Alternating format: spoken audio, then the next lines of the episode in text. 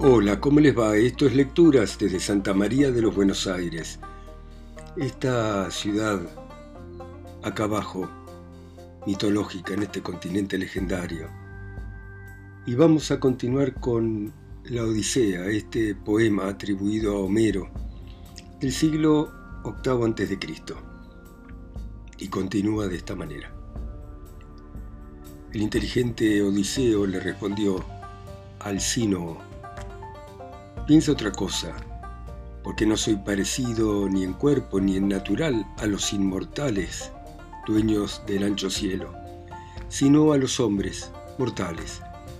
Puedo parecerme por mis penas a los varones de quien sepan ustedes que han soportado más desgracias y contaría aún mayores males que los suyos si les dijese cuánto padecí por la voluntad de los dioses.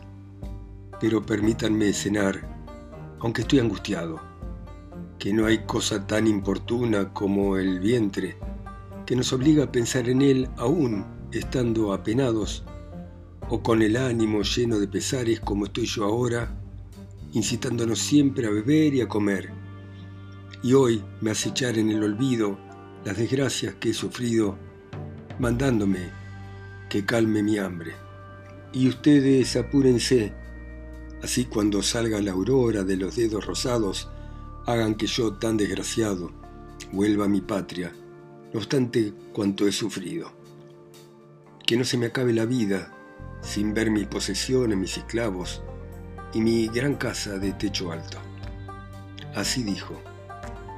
Todos aprobaron las palabras y aconsejaron que al huésped se lo llevase a su patria, ya que era tan razonable cuanto decía Hecho los brindis y habiendo bebido cuanto quisieron, fueron a acostarse en sus respectivas moradas. Pero el divino Odiseo se quedó en el palacio y junto a él se sentaron Arete y el deiforme Alcino, mientras las esclavas retiraban lo que se había servido para el banquete. Arete, la de los blancos brazos, fue la primera en hablar porque contemplando los vestidos hermosos de Odiseo, reconoció el manto y la túnica que había labrado con sus siervas. Y entonces le habló al héroe con estas palabras. Huésped querido, primeramente quiero preguntarte algo. ¿Quién eres? ¿De qué país vienes? ¿Quién te dio esa ropa? ¿No dices que llegaste vagando por el mar? Y el inteligente Odiseo le respondió, Oh querida reina, sería difícil contar con detalle mis desgracias, porque me las enviaron en abundancia los dioses celestiales. Pero te voy a hablar de eso que me preguntas. En el mar hay una isla lejana, Ojigia, donde vive la hija de Atlante, la dolosa Calipso, de hermosas trenzas, una poderosa diosa que no se comunica con ninguno de los dioses ni de los hombres mortales. Pero a mí, desgraciado, Algún dios menor me llevó a su hogar después de que Zeus, con su rayo ardiente, destruyó mi nave en medio del vinoso mar. Mis compañeros tan esforzados murieron, pero yo me aferré a la quilla del barco, erré durante nueve días, y en la décima y oscura noche me llevaron los dioses a la isla Ojigia, donde vive Calipso de hermosas trenzas, terrible diosa. Esta me recogió, me trató con amor, me mantuvo y a menudo me decía que me haría inmortal y me evitaría la vejez para siempre, sin que jamás lograra llevar la persuasión a mi espíritu. Allí estuve con Calipso siete años e incesantemente regué con lágrimas las vestiduras que ella me dio. Pero llegó el octavo año, me exhortó y me invitó a partir, ya sea por algún mensaje de Zeus, sea porque hubiese cambiado de manera de pensar. Me envió en una balsa hecha con un buen número de ataduras, me dio vino y abundante pan, me puso vestido de vinos y me mandó un plácido y favorable viento.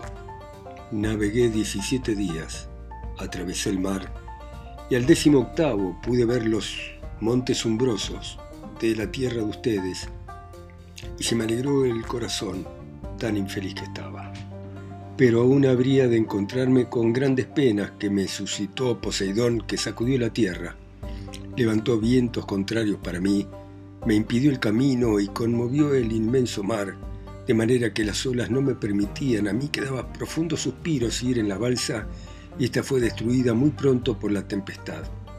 Entonces, atravesando el abismo, nadé y nadé, hasta que el viento y el agua me acercaron a vuestro país. Al salir del mar, las olas me hubieran estrellado contra tierra firme, arrojándome unas piedras enormes y a un lugar horrendo.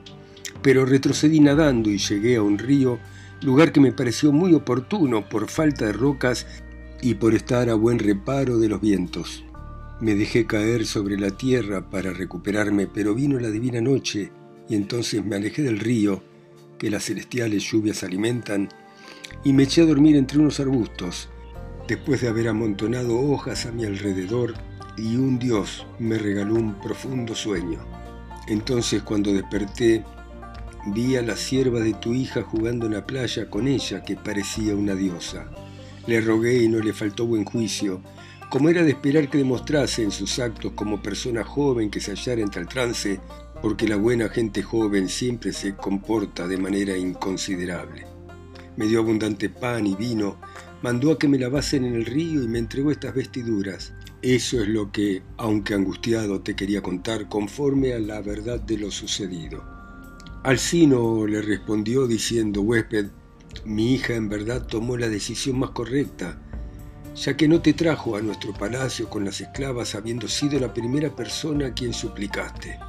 El inteligente Odiseo le contestó, Héroe, no por eso te enojes con tan eximia doncella, ya que me invitó a seguirla con las esclavas, pero yo no lo quise hacer por respeto y por temor, no fuese que mi vista te irritara, porque somos muy suspicaces y desconfiados los hombres que vivimos en la tierra. Alcino le respondió diciendo lo siguiente, querido huésped, en mi corazón no hay lugar para irritación sin motivo, y sí siempre para lo que es justo. Ojalá por el padre Zeus, Apolo y Atenea, que siendo como eres y pensando como yo pienso, tomases a mi hija por esposa y fuera llamado yerno mío, permaneciendo con nosotros. Te daría riquezas y casas y de buen grado te quedaras, que contra tu voluntad ningún feacio te va a detener, porque eso disgustaría al padre Zeus. Y desde ahora decido, para que lo sepas bien, que tu viaje se haga mañana, durmiéndote vencido del sueño, los compañeros remarán por el mar en calma hasta que llegues a tu casa y a tu patria o a donde quisieras, aunque esté mucho más lejos que Eubea, la cual dicen que se halla muy lejos los ciudadanos que la vieron cuando llevaron al rubio Radamantis a visitar a Titio, hijo de la tierra. Fueron allá y en un solo día y sin cansarse terminaron el viaje y regresaron a sus casas. Tú mismo vas a apreciar qué excelentes son mis naves y qué hábiles los jóvenes en batir con los remos el mar. Así dijo. Se alegró el paciente divino Odiseo y rezando habló de esta manera. Padre Zeus, ojalá que Alcino cumpla cuanto ha dicho, que su gloria no se extinga sobre la tierra fértil y que yo logre volver a mi patria. Así conversaban estos. Arete, la de blancos brazos, Mandó a las esclavas que pusieron un lecho debajo del pórtico, lo proveyeron de hermosas colchas de púrpura, encima extendieron tapetes y dejaron túnicas afelpadas como abrigo. Las doncellas salieron del palacio llevando en sus manos antorchas encendidas y terminando de hacer diligentemente la cama se presentaron a Odiseo y lo llamaron con estas palabras. Huésped, levántate y anda a acostarte que tu cama ya está hecha. Así dijeron, y le pareció hermoso dormir. De este modo el divino paciente Odiseo durmió allí, en un lecho preparado debajo del pórtico sonoro. Y Alcino se acostó en el interior de su excelsa mansión, a su lado la reina, después de prepararle lecho y cama. Canto octavo. Agasajo por los fenicios de Odiseo.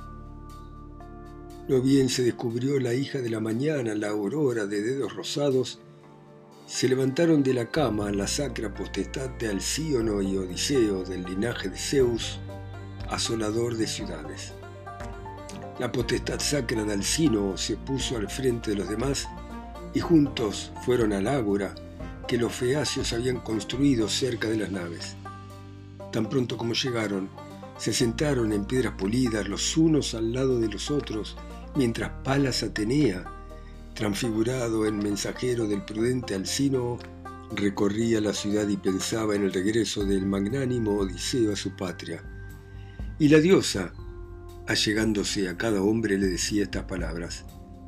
Caudillo y príncipe de los feacios, ve al ágora para que escuches hablar del forastero, que no hace mucho llegó a la casa del prudente Alcino después de andar errante por el mar, y es un varón que se parece por su cuerpo a los inmortales.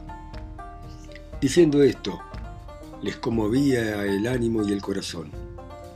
El ágora y los asientos se llenaron rápido de varones que se iban juntando y eran muchos los que contemplaban con admiración al prudente hijo de Laertes, porque Atenea desparramó mil gracias por la cabeza y los hombres de Odiseo e hizo que pareciese de mayor estatura y más forzudo con más músculos, de tal manera que a los feacios le fuera venerable, temible y grato, y llevara a término los muchos juegos con que éstos habían de probarlo.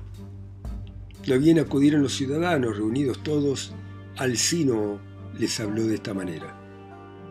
Escuchadme, caudillos y príncipe de los feacios, y les diré lo que en mi pecho el corazón me dicta. Este forastero, que no sé quién es, llegó errante a mi palacio, ya venga de los hombres de Occidente o de Oriente, y nos pide por favor con mucha insistencia que tomemos la resolución firme de acompañarlo a su patria.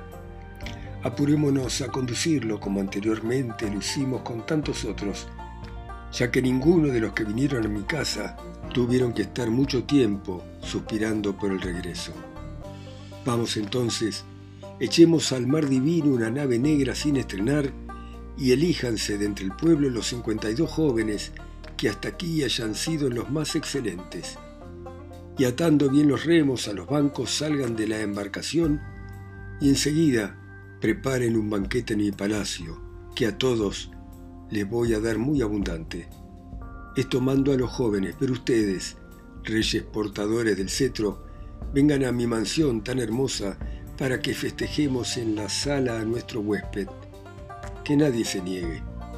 Y llamen a Demódoco, el divino Aedo, a quien los númenes otorgaron gran maestría en su canto para agradar a los hombres, siempre que a cantar su ánimo lo incita. Después que así hubo hablado, comenzó a caminar. Los reyes le siguieron, portadores del cetro, y el mensajero fue a llamar al divino Aedo. Los cincuenta y dos jóvenes cumpliendo la orden de Alcino, fueron a la ribera del mar y, habiendo arribado a donde estaba la negra embarcación, la echaron al mar, pusieron el velamen y el mástil, ataron los remos con correas y todo lo hicieron de manera conveniente. Luego extendieron las velas blancas, anclaron la nave donde el agua era profunda y se fueron a la casa de Alcino el Prudente. Los pórticos se llenaron, el recinto de los patios y las salas con hombres que allí se habían congregado, porque eran muchos entre ancianos y jóvenes. Para ellos sacrificó Alcino doce ovejas, ocho cerdos de dientes blancos y dos bueyes. Todos fueron desollados y preparados, y se preparó una comida enorme y agradable. El mensajero se presentó con el amable Aedo, a quien la musa lo quería en extremo y le había dado un bien y un mal. Lo había privado de la vista, pero le había concedido el dulce canto. Pontono lo colocó en medio de los convidados, en una silla de plata, arrimándola a una columna, y el mensajero le colgó de un clavo la cítara más arriba de la cabeza, se la enseñó para que pudiese tomarla con las manos y le acercó un canasto, una mesa y una copa de vino para que tomase siempre que su ánimo se lo aconsejara. Todos echaron mano a las viandas que tenían adelante. Y apenas saciado el deseo de beber y de comer, la musa excitó a Laedo a que celebrase la gloria de los guerreros con un cantar cuya fama llegaba entonces al ancho cielo. La disputa de Odiseo y del Pélida Aquiles, quienes en el suntuoso banquete en honor de los dioses se pelearon con horribles palabras, mientras el rey de los hombres, Agamenón, se regocijaba en su ánimo al ver cómo se peleaban los mejores entre los aqueos, porque Febo Apolo se lo había pronosticado a la divina Pito cuando el héroe pasó el umbral de piedra y fue a consultarle, diciéndole que en aquel punto comenzaría a desarrollarse la tragedia entre Teucros y Dánaos por decisión del gran Zeus. Esto era lo que cantaba el prestigioso Aedo. Odiseo tomó con sus manos el gran manto de color púrpura y lo echó encima de la cabeza cubriendo su cara hermosa porque le daba vergüenza que de sus ojos brotaran lágrimas delante de los feacios y cuando el divino Aedo dejó de cantar, se secó las lágrimas, se quitó el manto de la cabeza y tomando una copa doble, brindó a los dioses. Pero cuando aquel volvió a comenzar, habiéndole solicitado los más nobles feacios que cantase, porque les gustaba oír los relatos, Odiseo se cubrió de nuevo la cabeza y empezó a llorar. A todo el mundo le pasó inadvertido que llorara menos al Sino, el cual sentado junto a él lo notó oyendo a sí mismo sus profundos suspiros. Y entonces dijo el rey a los feacios, amantes de manejar los remos, Escúchenme, príncipes y caudillos de los feacios. Como ya hemos gozado del banquete y de la cítara, que es compañera de esta fiesta espléndida, salgamos a probar toda clase de juegos, para que el huésped participe a sus amigos después que haya regresado a la patria, cuánto superamos a los demás hombres en pugilato, salto, carrera y lucha. Luego de haber dicho esto, comenzó a caminar y los demás lo siguieron. El mensajero colgó del clavo la cítara y tomando de la mano a Demódoco, lo sacó de la casa y lo guió por el mismo camino por donde iban los nobles feacios a presenciar los juegos. Todos se encaminaron al ágora, seguidos de una multitud numerosa e inmensa, y allí se pusieron en pie muchos y vigorosos jóvenes. Se levantaron Osíalo, Nauteo, Elatreo, Acronio, Anquíalo, Primnio, Eredmeo, Proroeo, Ponteo, Toón, Anfíalo y Anabesinio, hijo de Polinio Tectónida. También se levantó Euríalo, igual que Ares, funesto a los mortales, y Naubólides, el más excelente y cuerpo, como así también en hermosura de todos los feacios, después del intachable Laodamante, y por fin se alzaron los tres hijos del egregio Alcino, Alio, Clitonio, Laodamante, parecido a un dios. Empezaron a competir en la carrera. Al mismo tiempo partieron de la raya y corrían ligeros levantando polvo por la llanura. Entre ellos sobresalía mucho en el correr el eximio Clitonio, y del mismo modo que largo es el surco que abren dos mulas en el campo, tanto se adelantó a los demás que estaban muy atrasados. Salieron a desafiarse otros en la fatigosa lucha, y Euríalo venció a cuantos sobresalían en ella. En el salto fue Anfíalo, más grande que los demás. En arrojar el disco señalóse el atreo sobre todos, y en la pelea Laodamante, el buen hijo de Alcino. Y cuando todos se hubieran recreado con los juegos, Laodamante, hijo de Alcíono, les habló de esta manera. Vengan amigos, y preguntemos al huésped si conoce o aprendió algún juego, porque no tiene mala presencia, a juzgar por su físico, por sus muslos, piernas y brazos, por su robusto cuello y por su gran vigor, ni lo ha abandonado todavía la juventud, aunque está quebrantado por muchos males, porque no creo que haya cosa alguna que se pueda comparar con el mar para abatir a un hombre, por fuerte que sea. Enseguida le contestó Euríalo de esta manera, Laudamante, tus razones son oportunas, ve tú mismo y provócalo, repitiéndoselas. Apenas lo oyó, se adelantó el buen hijo de Alcino, se puso en medio de todos y le dijo a Odiseo, Eh, padre huésped, ven tú también a probar la mano en los juegos si aprendiste alguno y debes de conocerlos, que no hay gloria más ilustre para el varón que la de campear por las obras de sus pies o de sus manos.